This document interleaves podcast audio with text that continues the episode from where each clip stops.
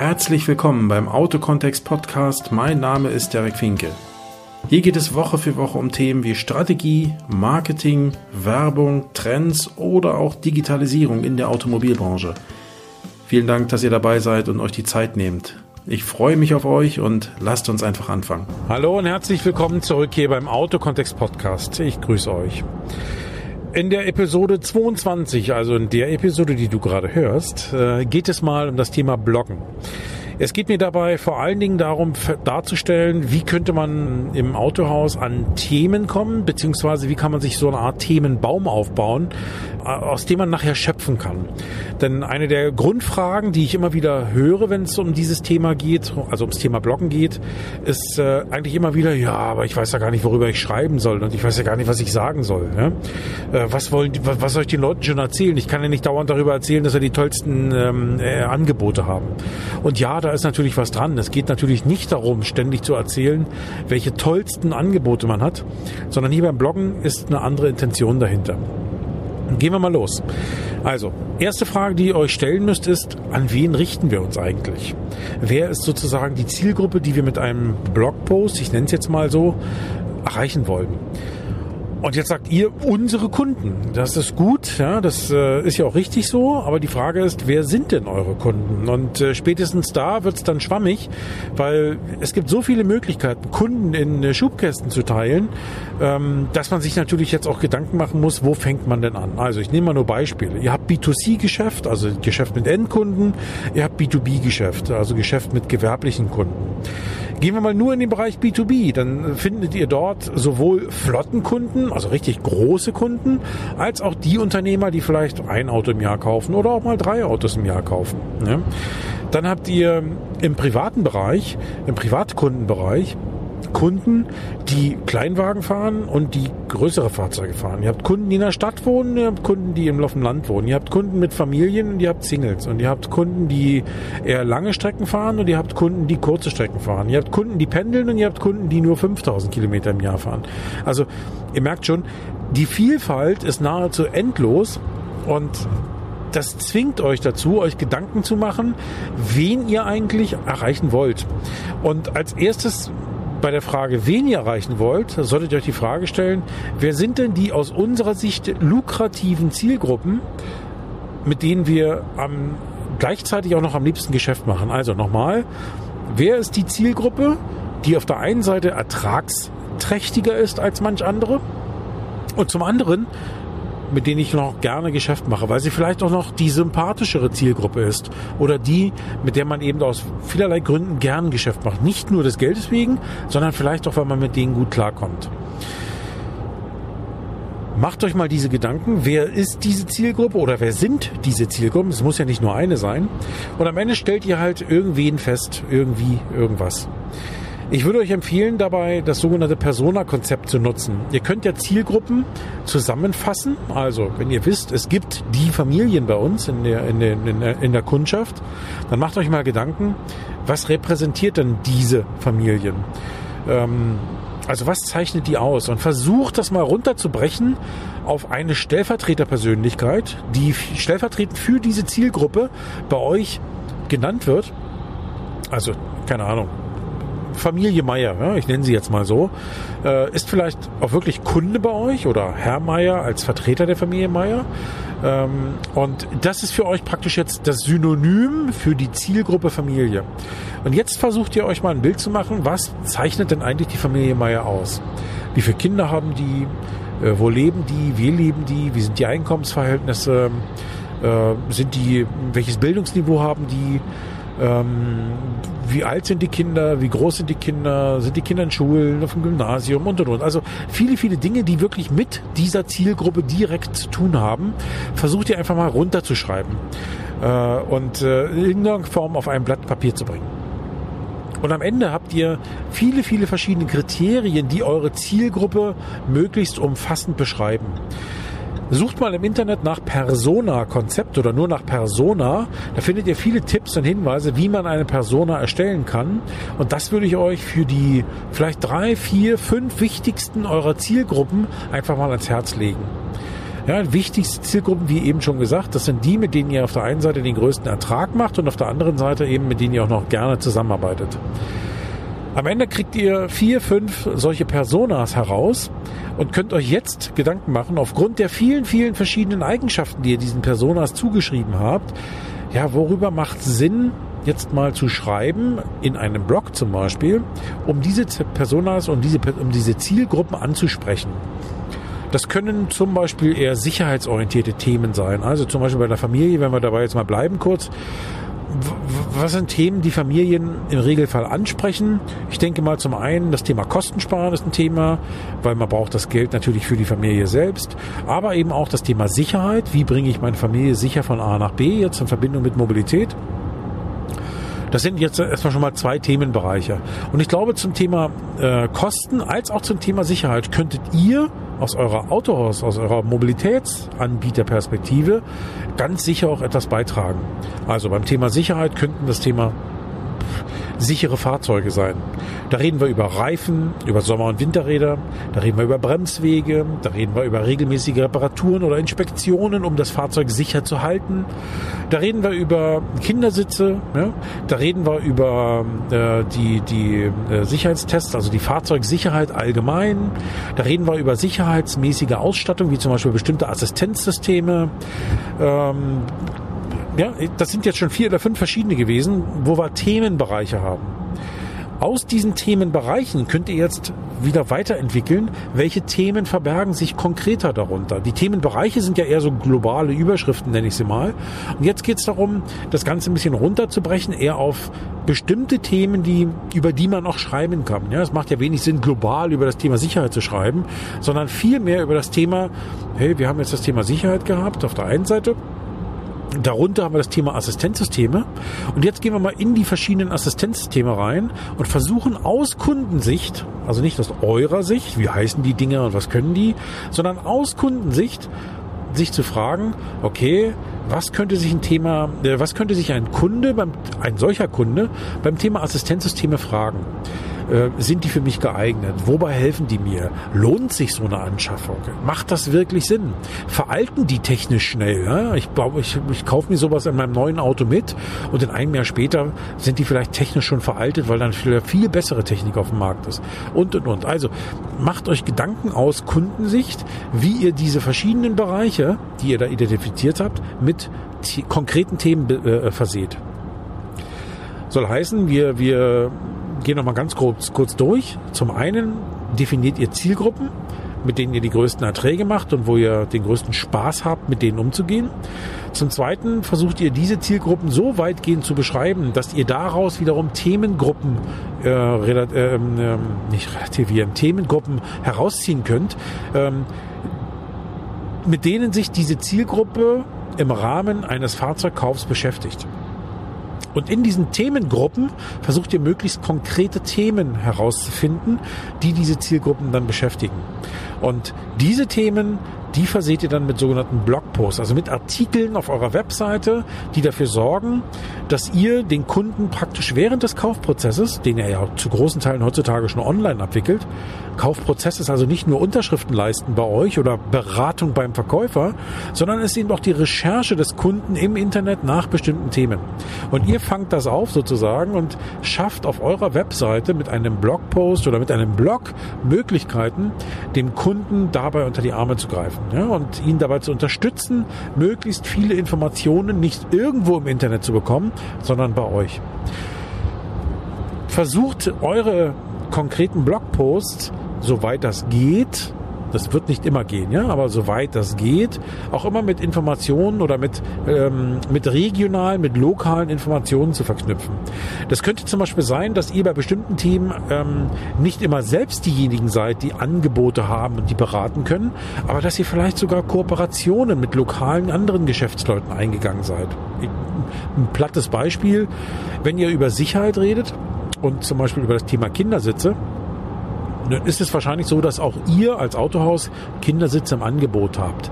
Jetzt kann es aber sein, dass ihr sagt, naja, wir haben da relativ beschränktes Angebot, aber wir kooperieren, kooperieren dafür mit vielleicht einem, einem, einem, äh, einem so, so, so, so einem Kinderladen, ähm, die, die also Kinderwagen und alles mögliche Krempelkrams rund um Kinder im Angebot haben. Und mit denen kooperieren wir. Also führen wir vielleicht ein Interview mit dem, mit einem Verkäufer oder mit dem Besitzer von einem solchen Laden und der führt, der klärt uns im Interview darüber auf, ähm, welche Dinge zu beachten sind, wenn man einen Kindersitz kauft. Als Beispiel. Ja? So, und ihr müsst dann auch gar nicht sagen, Kindersitze kosten 139,90 Euro. Das ist völlig irrelevant in dem Moment. Ihr macht Werbung dafür, für das Thema Sicherheit beim Kindersitzkauf. Ihr schreibt vielleicht eine kurze Einführung selbst und geht dann in ein Interview mit dem Besitzer von XY, von dem Ladengeschäft, der eben Kindersitze verkauft. Und der beantwortet fünf Fragen oder zehn Fragen, wie viel auch immer man dafür braucht, um das äh, vernünftig zu beantworten, rund um das Thema Augen auf beim Kindersitzkauf. Ne? Und der geht auf alle möglichen Dinge ein, die da eine Rolle spielen. So, und darunter kann man natürlich noch sagen, und übrigens, äh, wer Bock hat, ihr findet seinen Laden in der Adresse so und so oder in der Anschrift so und so oder, oder da ist seine Webseite. Aber ihr könnt doch sagen, Mensch, übrigens komm bei uns vorbei, auch wir können dir helfen. So, darum geht's, ja. Also bietet nicht nur Informationen, die auf das Produkt bezogen sind, sondern vor allen Dingen rund um das Produkt gehen. Also nicht das Produkt in den Mittelpunkt stellen, sondern Dinge rund um das Produkt in den Mittelpunkt stellen. Den Kunden dann mehr oder weniger über den Weg zum Produkt führen. Ja?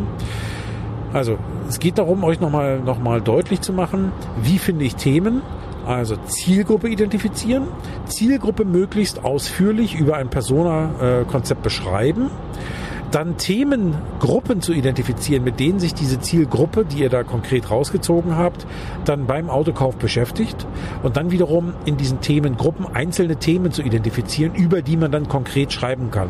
Und ich äh, gehe mal davon aus, ihr könnt pro Zielgruppe deutlich mehr als eine Themengruppe und ein Thema identifizieren. Ihr kommt unter Umständen auf 20, 30, 40, 50 verschiedene Themen. Und wenn ihr das jetzt mit drei, vier, fünf verschiedenen Zielgruppen macht, dann werdet ihr hier und da Überschneidungen feststellen, ja, also Dinge, die bei mehreren Zielgruppen relevant sind. Ihr werdet aber auch durchaus Dinge feststellen, die vielleicht nur für eine Gruppe interessant sind oder für zwei. Und jetzt müsst ihr für euch feststellen, welche Zielgruppe möchte ich am ehesten erreichen, für welche mache ich das am, am, am schnellsten und am meisten. Und dann legt für euch einen Tonus fest, in dem ihr dann einfach blocken wollt.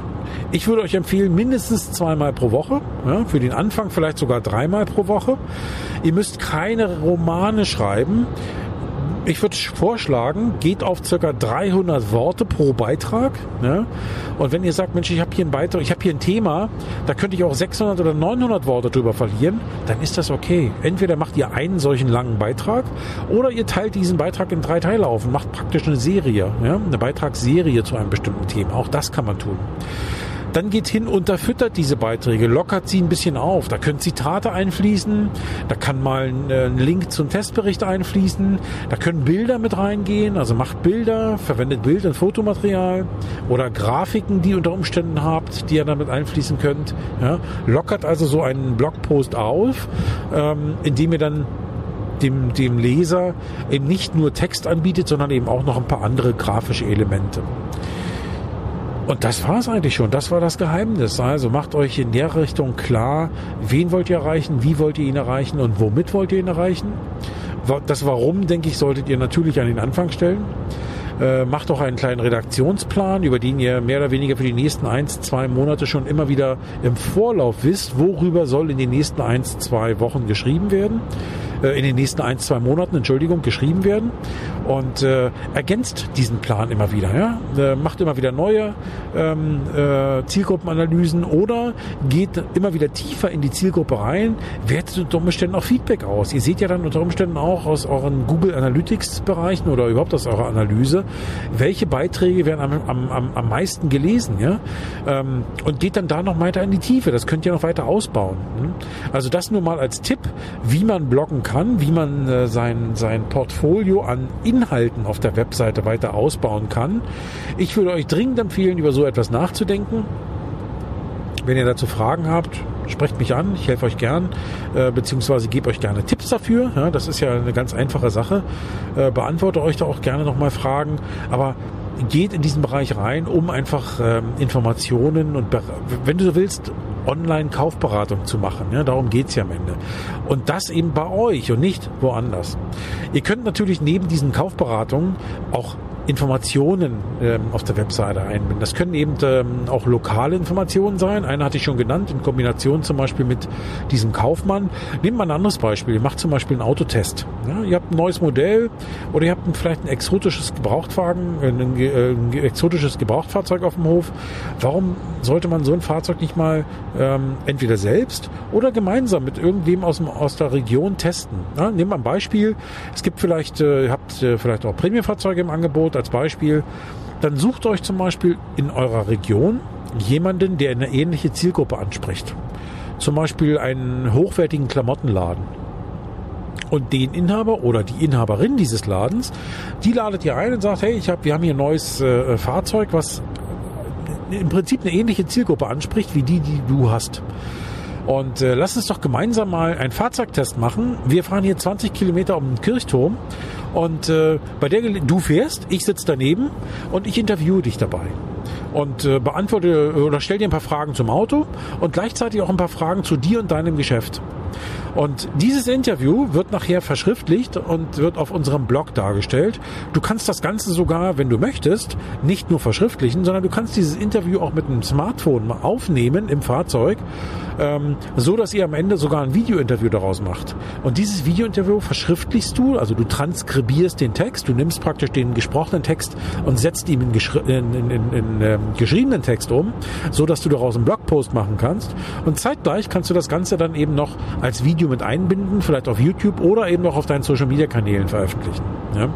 Und das Gleiche kann am Ende auch der Geschäftsmann, die Geschäftsfrau tun, nämlich auf ihrem Social Media Kanal das Video mit einbinden und einen Link setzen auf den Blogpost auf deinem Blog. Das heißt, ihr habt, wenn ihr so wollt, so eine Art Überkreuz-Situation. Er, sie empfiehlt euch, du empfiehlst ihn oder sie. Ja? So, damit ähm, erreicht ihr Zielgruppe, ihr erreicht eure eigene Zielgruppe auf der einen Seite. Ähm, über den Link, den er oder sie aber setzt, erreicht ihr auch seine Zielgruppe, die vielleicht mit euch bislang noch nichts zu tun hat. Und äh, vice versa, also auch umgedreht am Ende. Und ähm, das sorgt dafür, dass eben beide einen Mehrwert davon haben, sowohl du als auch dein Geschäftspartner, ähm, aber auch beide Zielgruppen äh, vernünftig informiert werden über diesen Weg. Ja? Und äh, das noch als zweites Beispiel, wie man so etwas eben auch aufbereiten kann. Und wenn du mir jetzt sagst, ja mein Gott, das macht ja alles Arbeit, ja oh Wunder, natürlich macht sowas Arbeit, aber stell dir vor, je konzentrierter du, oder je fokussierter du, du, du so etwas tust ähm, und mit je mehr Planung du etwas machst und dir über den Weg da eben auch ein Fundus an Informationen auf deiner Webseite aufbaust, desto wertvoller wird deine Webseite für deine Kunden in deiner Region, äh, desto eher sieht auch die Suchmaschine, in dem Fall Google, dass du da offensichtlich ein tolles Informationsmedium aufgebaut hast, was Kunden weiterhilft im Rahmen des Autokaufprozesses. Und damit wird deine, deine Webseite einfach auch noch besser gerankt. Und damit kommen wieder noch mehr Kunden auf deine Webseite und sie wird dann wieder noch mehr besser gerankt. Also, das ist ein Geben und Nehmen es äh, sollte allerdings eben auch äh, äh, stringent gemacht werden.